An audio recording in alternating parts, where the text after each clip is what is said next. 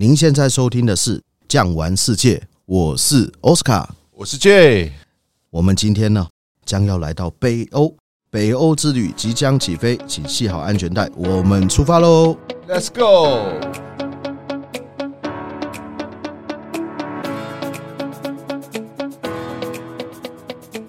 OK，J 啊，我们现在录音的时候是算冬天嘛，对不对？算是天气还蛮寒冷的。那你冬天有没有去过北欧啊？冬天哦，我有快接近冬天的时候去过。快接近冬天，对，已经有冰雪覆盖。其实跟我们现在台湾看到这个景致是完全不同的。早些年我们台湾还会有降雪啊，那些旧照片在我们那个高山上还有一些这个雪场，五岭这边还有滑雪的场地。台湾现在已经因为全球暖化的过程，已经没有什么降雪了，所以我们台湾现在一有降雪的消息嘛，大家就蜂拥而至。对啊。但是其实，在北欧冬天呢，最不缺的就是什么？就是雪。我们冬天的时候要去北欧嘛，很多贵宾啊，或者很多听众朋友呢，你们在看行程的时候，大部分北欧的团主打呢，都是在夏天的时候。在夏天，那我们看什么呢？主要是看永昼的一些景象，像是峡湾呐，对，峡湾一些比较夏季的行程，包括能上到比较高的一些地势，就可以看到一些不一样的地形地貌。对。那最，你知道冬天看什么吗？冬天哦，冬天因为日照时间短的关系，我们应该是要去看极光，对吧？对，没错，就是极光。首先呢，要跟各位听众朋友讲一下，极光是一种天然的现象，虽然说不能保证，但是冬天的时候看到的机会比较大。其实可以跟大家稍微介绍一下极光。其实一年三百六十五天，它会出现两百七十三天左右，这是一个平均值。那有南极光出现的时候，就会有北极光；北极光出现的时候，就会有南极光。它是一种镜像的天然现象。那极光呢？它大概出现在哪一个带呢？它是有一个环状带，没错，大概就是在北纬跟南纬的六十六点七度左右。当然，它有几分几秒很细项，那就不讲了。是，大概就在这一个环状带才会出现。所以你真的要看极光，想说我们跑到南极、北极看不到的。对，所以呢，这一次我们冬季的一个行程。特别会安排在，比如说是在芬兰的北边，已经快要到挪威的这个地方，比如说像罗瓦涅米啦、伊瓦罗啦这些地方，我们会去体验一下极光、追极光这感觉了。其实我们讲一句实在话，如果要看极光的话，你必须要定点的在那边等，你不能够一直乱跑，因为可能我这边看到了，这边呢我没有看到，然后我跑到下一个点，可是隔一天这个 A 点极光就跑出来了。他没有办法控制，最好是不要乱跑，会比较好一点。你要定点的做一个等待。是，所以坊间我们有看到一些，不管是欧洲或是美洲这边，有一些极光团体会有一些所谓极光小屋嘛。对对对，就是在这边等待我们极光的到来跟降临。极光到底是什么东西？那极光呢？它就是太阳风啊。太阳风它吹到了地球以后，有强烈的磁场的。如果地球没有磁极，没有南北极的话，没有磁场的一个保护，是抵抗不了太阳风的。所以呢，你可以把它想一下，这就是太阳风吹到地球了以后，被南北极的磁极把它吸引过去，放电能量释放的一种现象。那比如说两百七十三天都看得到，夏天的时候它也有极光哦，但是太阳光强过了极光，所以是因为两种光线交互的作用，所以我们通常要在冬季的时候比较方便。当然。而且包含在冬季的时候，还有一些先决条件。那第一个条件是什么呢？那个晚上要够冷，你不能够只有负五度、负三度哦。所以它在这个空气当中，它们算是一种物理现象。其实也不是这样子说。为什么我说不能够负五度、负三度？最主要的一个原因是，它如果不够冷，空气中的水汽啊，它不会凝结降落，所以天空中可能会有很多大雾。那你这个极光会在雾云之上，所以你看不到它。但是如果今天你要看到极光的时候，可能它要零下二十度、十五度、二十度，甚至到零下二十五度的时候，整个空气所有的水汽全部凝结，降落到地面，天空一片晴朗，极光就会看到。哇！所以我们现在一生中必定要来看一次的天文世界奇景，就在我们这个欧洲地区。我们通常会选择什么样的地点来去观赏呢？在北欧，它有非常多的地点可以观赏。那比如说呢，在瑞典这边有一个地方叫做 Kiruna，北边呢有另外一个地方叫做 Abisko，在芬兰这个地方呢，当然了，我们就是要到伊巴罗，也就是罗瓦涅米以北这个行程呢，我们也会安排住极光小屋。那为什么要安排极光小屋？可以这样子跟大家讲。当然你在外面也看得到，你在房屋也看得到，但是呢，我们人的耐受度有限，尤其是我们常带欧洲团的，那个冷起来会受不了。对了，时间的长短跟整个空气当中温度的高低，是我们在欣赏极光当中一个很重要的依据啦。所以呢，当你在极光小屋里面呢住一个晚上，你可以在一种相对轻松、不会那么冷的一个情况下看。它这个整个是一个玻璃罩子嘛，是，所以你只要往上看，极光如果有幸出现的话，你们就可以看得很清楚。哇，再赶快跑出去补上一些动态影。其实说到这个动态影片呢，我可以跟你们讲，我们看到极光照片，跟你真正肉眼看到的是不一样。我们看得到满天那么漂亮的极光，好像北边芬兰的拉普兰人，他们说是什么？说这个叫火狐的尾巴，像火狐的尾巴一样这样子跳动啊。但是其实这种极光照片呢，它都是靠缩时摄影，是。所以像刚刚我们就有谈到，在外面呢去补几张极光照片的时候，其实对这个相机啊、摄影机都是一个考验。所以基本上你的设备也是要够齐全。当然，其实我看到一些我带去的团友，他们要拍极光照片的时候，相机是要穿衣服的，是因为温度太低嘛？还有主要是电池，battery 会 shut down。对，就像现在特斯拉卖的多了以后，因为卖到各个气候去，是结果冬天的时候，它那个充电明明充饱了，开出去一下电就 drop，一下就没有。所以呢，去拍这个极光照片的时候呢，首先一个大点，电池要带够，然后你的相机要能够。做一个保护，一个 cover 了。对对对，你不能够让它变太冷。那甚至有的时候太冷，它的一些机械性的一些东西，它会比较迟钝，会锈抖。所以极光照片有的时候啊，很开心，大家都拿着那个 iPhone 啊，然后拿着我们的 Android 的手机拍照。因为前一阵子我们没办法出国嘛，那你跑到什么五岭啊去拍银河啊，都没有光害可以看得到。那倒反而没有什么难度了。对，但是你的手机如果真的放在零下二十五度、零下十五度，会对手机有一个伤害。所以去那边呢，你如果真的要拍这个极光照片的话，手机呢要做一个保护。对，因为我相信很多的团友啊，他们都会诶满心期待，带了很多设备，说想要拍上这些极光的影片回来分享给他们的亲朋好友。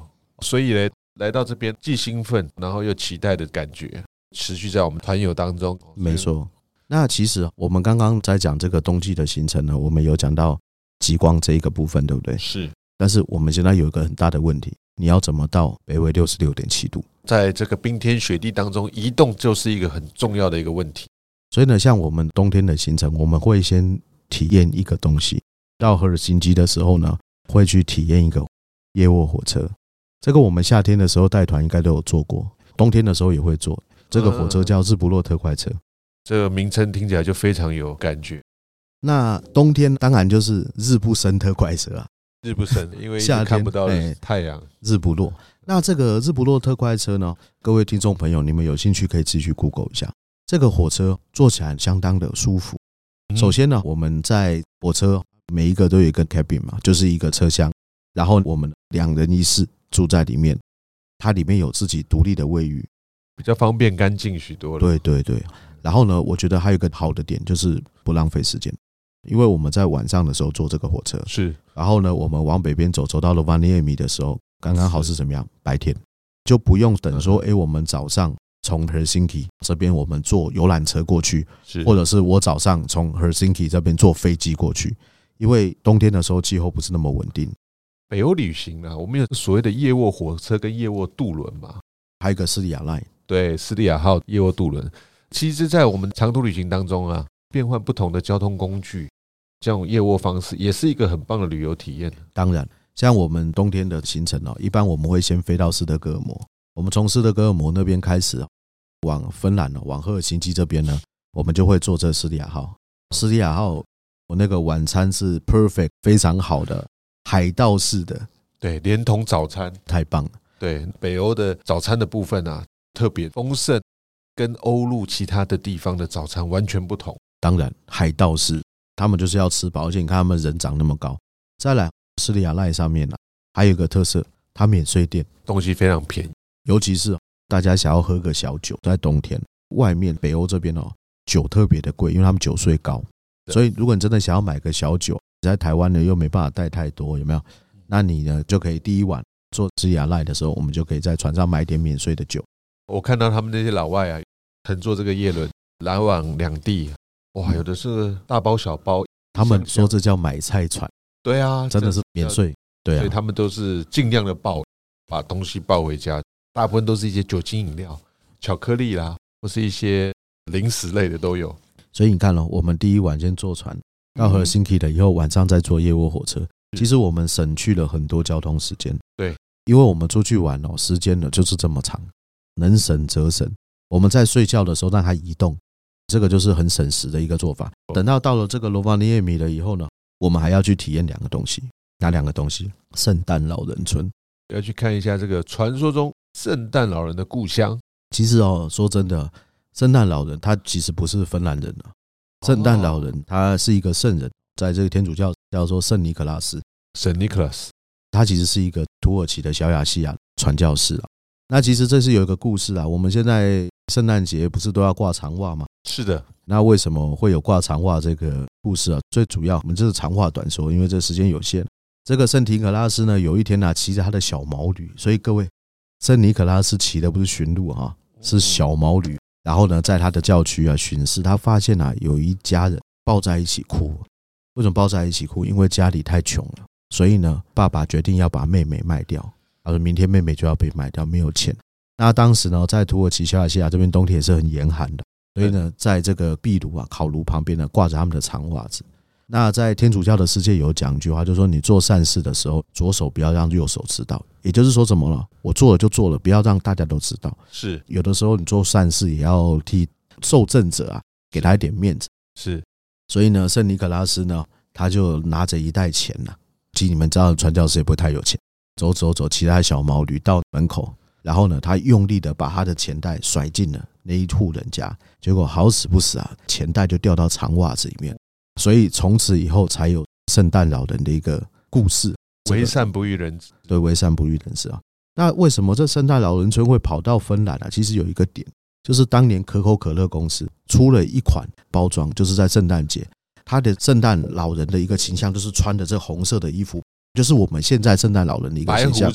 其实他小亚细亚人，他又黑又瘦，他不是胖的，也不是白胡子的。到了这个可口可乐公司，他推出这一个形象了以后呢，其实，在北欧，包含芬兰、瑞典跟挪威，北极圈里面有一群少数民族，这个少数民族叫做拉普兰人，算是当地的原住民族。对，其实他跟因纽特人，也就是跟爱斯基摩有点像。有点类似爱斯基摩人呢，跟北欧的这些北日耳曼人的混血，但是他们后来留在那个区块，他们穿的衣服啊，花花绿绿的，就好像我们圣诞节的小精灵的穿着，或者是像圣诞老人穿着。为什么要穿花花绿绿？你知道吗？冬天当中能见度高，没错。你有没有看那个雪山啊？救难队全部都是穿红的、橘的，就是一样，远远的才看得到它，所以他们都是穿了花花绿绿的衣服。结果，哎呦，一下子啊，芬兰这边很欠钱。刚打完二次世界大战，是赶快啊就把商标注册了，就说：“哎，这你们这个形象就是我们北欧拉普兰人。”所以从那个时候开始，才有什么圣诞老人是驯鹿拉雪橇啊等等的这些故事来。也间接也造就了世界销量第一的一支饮料，对，可口可乐 （Coca-Cola），红色很讨喜的这个瓶身，没错没错。你知道吗？可口可乐刚进华人世界的时候不叫可口可乐，叫什么？叫可可肯辣。听起来好像啃蜡烛，但是它真的名字是这样。Anyway，这个是题外话。所以呢，现在在北欧的罗马尼亚米这边呢，它就会有圣诞老人村。进去呢，当然我们也写个圣诞老人的卡片，寄给我们自己。对，像 J 啊，最近结婚，马上可能就要喜临贵子啦。以后你去，你就要写卡片给你儿子啦。这样子。对，那像我都会写卡片给我女儿啦。拿到了以后，真的哇，这圣诞老人寄卡片给我，而且写的时候还要给鬼给拐一下。不是写中文，写英文。写英文，对对，写中文发现是爸爸写的。你是到昨天呐，终于发现了，因为现在有 Facebook 嘛，发现了原来是我老爸写的。对，圣诞老人都是自己的爸爸妈妈。终于发现，资助我长大的是爸爸妈妈。对对对，不是圣诞老公公。所以呢，在那边呢，我们会体验一些东西。还有在北边，北边这边有两种重要的动物，一种动物呢叫做驯鹿。像你刚刚讲的，中亚的毛驴会变成鹿。对，驯鹿这是一个很特殊的动物哦。这个驯鹿啊是唯一一种鹿，它有什么你知道吗？雄鹿、雌鹿都长角，都一起长角。对，是头上那个角哈。那一般都是雄鹿才有长嘛，因为雄鹿要争交配，要格斗嘛，谁打赢了谁有交配权嘛。那为什么在北欧的驯鹿、雄雌鹿都有长角呢？最主要呢是要靠这个角怎么样挖地，把那个血拨开，它才吃得到下面的苔藓。吃得到这些食物了，所以它那个鹿角呢是像我们的叉子一样。那驯鹿的一身都是宝，驯鹿的毛皮、驯鹿的肉，甚至他们拉普兰人有些还会喝驯鹿的血哦，因为在冬天真的没有食物的时候怎么办？喝这个热血，所以它是从头到脚都可以利用的一个动物。没错，没错。那所以我们到北欧一定要尝一下驯鹿肉，大家不要怕，不要怕。那还有另外一种动物，这个就是我们耳熟能详的哈士奇啊，哇，就是可爱的小狗狗。对你们知道为什么哈士奇在台湾会那么疯吗？台湾直接会风靡一种宠物饲养。我说的不是我们疯着要养它，是为什么它会那么疯？那个哈士奇会拆家吗？哦，它是活动力很高的。对，其实我要跟你们讲哦，因为哈士奇呢，它这种狗种有几个特色，它跟狼比较像，它跟北极狼有交配过，所以呢，哈士奇呢，它是一种群居型的动物。然后你把它养在家里面，你天天喂它。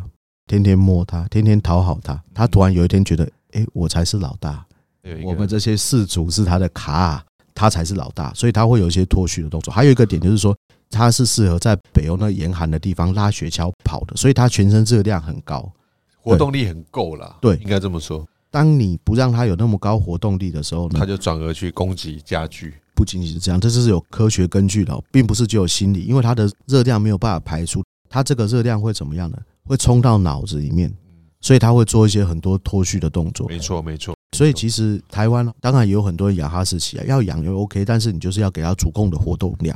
其实宠物都是要这个活动啦。对对对，像台湾地区最近也有很多人养这个边境牧羊犬，有没有？哦，边牧那个也是黑白黑白的，像以前拉布拉多他们这种狗啊，其实都是养在我们这种大陆型国家，对，要奔跑，对。没错，所以在我们这个台湾都市啦，或者在我们这个社区当中，确实要花很多心力去照顾这些。没错，没错。所以这个狗种呢，就是适合在那边。所以有一句话说，哈士奇在雪地，它就是哈士奇，它就不是二哈。而且哈士奇啊，像我们这次会去做那狗拉雪橇，有一个很好玩的一个点，我跟你们分享一下。你们知道吗？每一个狗群啊，就是拉雪橇的这个狗群哦，是都会有一只领航犬。有一只老大，会有一只 boss 在前面。对，那这一只 boss always 是母狗。那北边的拉普兰人讲了一句话，他说：“为什么？他说世界万物啊，各种动物啊，都是女生比较有智慧。所以呢，他在认路，他在导航的时候，他会相对冷静。但是呢，后面哦，一大群狗，真正是要拉动雪橇的，要靠肌肉。所以后面的这群都是公狗。我觉得这个真的很不错啊，当地的活动啊，有狗。”跟我们观光客、游客的互动啊，你可以真正感受到他们以前过往时代、农耕时代动物跟人的这个亲密、紧密合作的程度。其实，像在北边的欧洲，这个冬天真的来了哈，你是没有办法去靠机械力的。像现在有什么雪上摩托车履带式的，我们有时候也会安排体验嘛。当然，但是雪上摩托车它有一个极限，是。你们有没有看过那个俄罗斯有很多真的很极寒极冻的地方？对，他们的汽车不敢熄火，因为熄火了就是等夏天才能发动啊。even 连油都给你解冻，所以它就是必须要一直保持着发动的一种状态。但是动物就真的不一样，像驯鹿啦、像狗啦等等，所以他们实际上在运送物资。曾经也看过啦，像我们去到有一些国家，我们现在讲北欧，有一些像阿拉斯加，我们以前在农耕时期。生病的时候，狗要负责运送那些叫做疫苗、药物。对，他们到现在啊，如果真的是雪地救难的时候，还是靠狗，而且狗闻得出味道。是是是，他们派出去的狗啊，古代了，现在没有。以前呢，他们你有没有看到很多那个狗脖子上会挂一个小木桶？那是什么？你知道吗？那个小木桶叫做白兰地。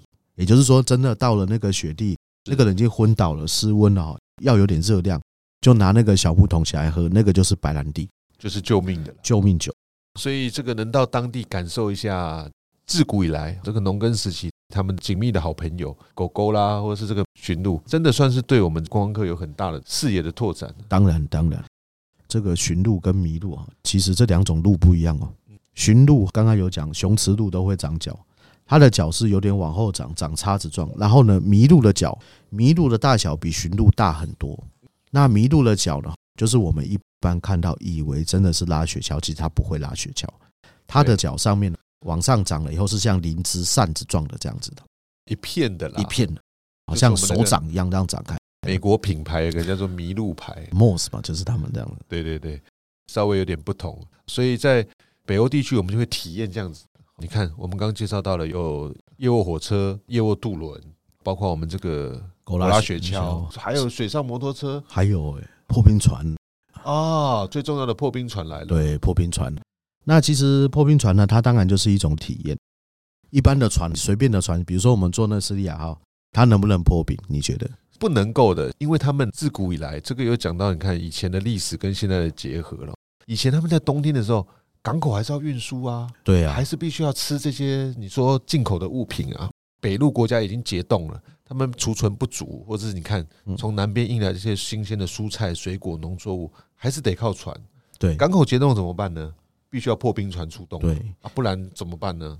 破冰船它这个做起来很有感觉的哈，是，真的是乘风破浪啊，那个感觉很有趣的。我觉得旅游就是一种体验了。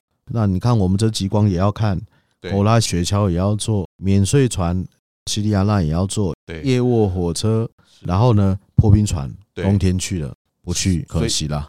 所以你看，我们到北欧的旅游其实是因季节的不同，在地的不同。交通运送的变化也算是一个很棒的体验呢。对啊，除此之外，其实我个人觉得北欧无论是冬天或者夏天，吃的也不错。对，讲到吃的是我们台湾朋友们啊，现在出国啊，有一个很重要的一个目的。J 啊，有没有吃过雪场蟹？哇，雪场蟹不是都在日本北海道吗？三大名蟹。对，你好像觉得北欧离日本很远，其实如果跨过北极没多远。就是意思说走过那个大冰块，对对对，就到了。所以其实北方民族，包含日本啊、俄罗斯啦，或者是像北欧，他们一直都在找北方航道。他们一直有一个想法是，我们只要跨过北极，你要想想看，如果一般的船运，我从斯德哥尔摩或赫尔辛基，我们出海，然后我们如果往西边走，我们要先跨过哪里？我们先走过波罗的海，往南边，哇，大西洋。然后呢，跨过印度洋，这样子走走走走走才会走。哇，太远了。那如果有北极航道，不是很近吗？对。所以我跟你们讲，天然的冰块当然是限制住了人类的进程，但是呢，它没有妨碍住生物。生物呢，它本来就可以在冰块下面行走。所以，我们除了刚刚有讲过海盗式的自助餐以外，雪场蟹也不能够把它忘记。个人觉得，冬季来北欧，你们先不要有一种想法，就是说，哎呦，好可怕，好冷。冷死喽！其实我后来发现，北边的欧洲相对温暖。为什么相对温暖？房间里都有暖气啊。再来就是它不像我们台湾湿度这么高，湿度不高不冷的原因是因为温度低，水汽就凝结了，反而附着在我们皮肤表层的水汽减少了，所以你感觉不到冷。它是一种比较干冷状态。其实不起风不下雨不会冷。对，如果吹风的话，那是比较辛苦的。下雪都不太冷。对，其实雨是下不来的啦。对啦，除非是接近春天那个时候，温度太低了。对，没错。所以在这边来讲，刚刚奥斯卡也提到，北陆国家其实他们的航线呢，各方面是受制的。对，再来他们跟大自然的平衡跟对抗啊，自古以来是非常久的。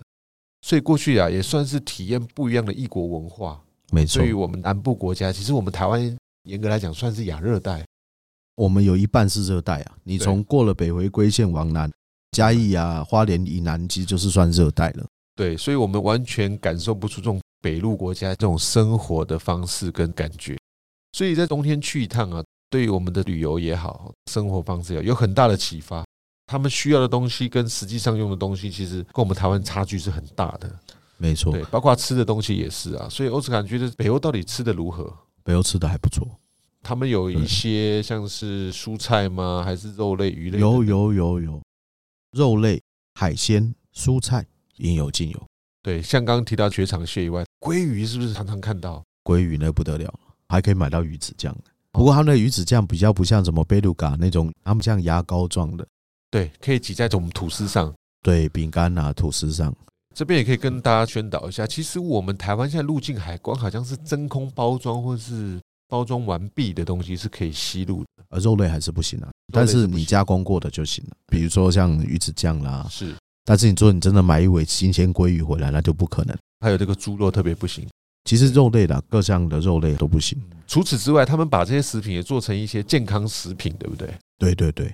比方来说，台湾现在比较注重养生的，比方讲老年人带退化啦、四肢啊、末梢血液啦，我们这个血管、三高等等问题，所以其实他们也把这些做成健康产品。对啊，其实像北欧这边，它主要呢有两种比较特殊的保健食品啦。一种呢叫做海豹油，另外一种叫做蓝莓錠啊。其实它有其他的东西了，是。不过海豹油那听起来好像有点可怕，其实不像各位所想的那个样子。我们常常看到一些影片画面，会不会觉得动物啊会有点违和？会不会？当然会有这个方向。不过你们要知道，北欧如果不捕海豹的话，海豹会成灾。比如说像西班牙的马德里，是。它如果不猎熊的话，熊会跑到人类的栖息地哦。所以它需要一定程度的捕猎，那这个欧米伽三大就是对心脏啊、血管啊很好。那另外蓝莓定，这个对眼睛很好。所以他们出产的这些东西标榜北欧国家他们独特在专卖的一些东西。不过这样时间有限，千言万语是也道不尽冬天北欧的美。那我觉得听众朋友是可以来试试看我们巨匠旅游冬季北欧的行程。是，这会是一个相当特殊、特别的一个体验。人生最美的东西就是，我觉得我们能够体验，我们可以体验各种的美食、各种的风光，甚至连气候等等呢。以我个人来讲啊，我其实是蛮喜欢冬季的欧洲的。我去过很多地方，去过很多国家，但是那种冬季的美，传统的北欧这些木造屋，他们更古远的文化也好，维京时期的，对，屋子上面撒上一些白雪糖霜，整个看过去，不管是起雾也好，太阳高照也好，有一种宁静的美。我很喜欢，没错没错，所以冬天的欧洲，它当然是比台湾冷啊，但是它又会有另外一个风光啊，对，不一样的风貌，对于整个大陆冬季的景色跟夏季的景色完全是截然不同的。没错，我们今天的节目呢，也差不多到这边了。如果喜欢今天的节目呢，别忘了订阅，留下五星好评，感谢您的收听，我们下集再见，拜拜，拜拜。本节目自由巨匠旅游制作播出，谢谢大家，谢谢大家。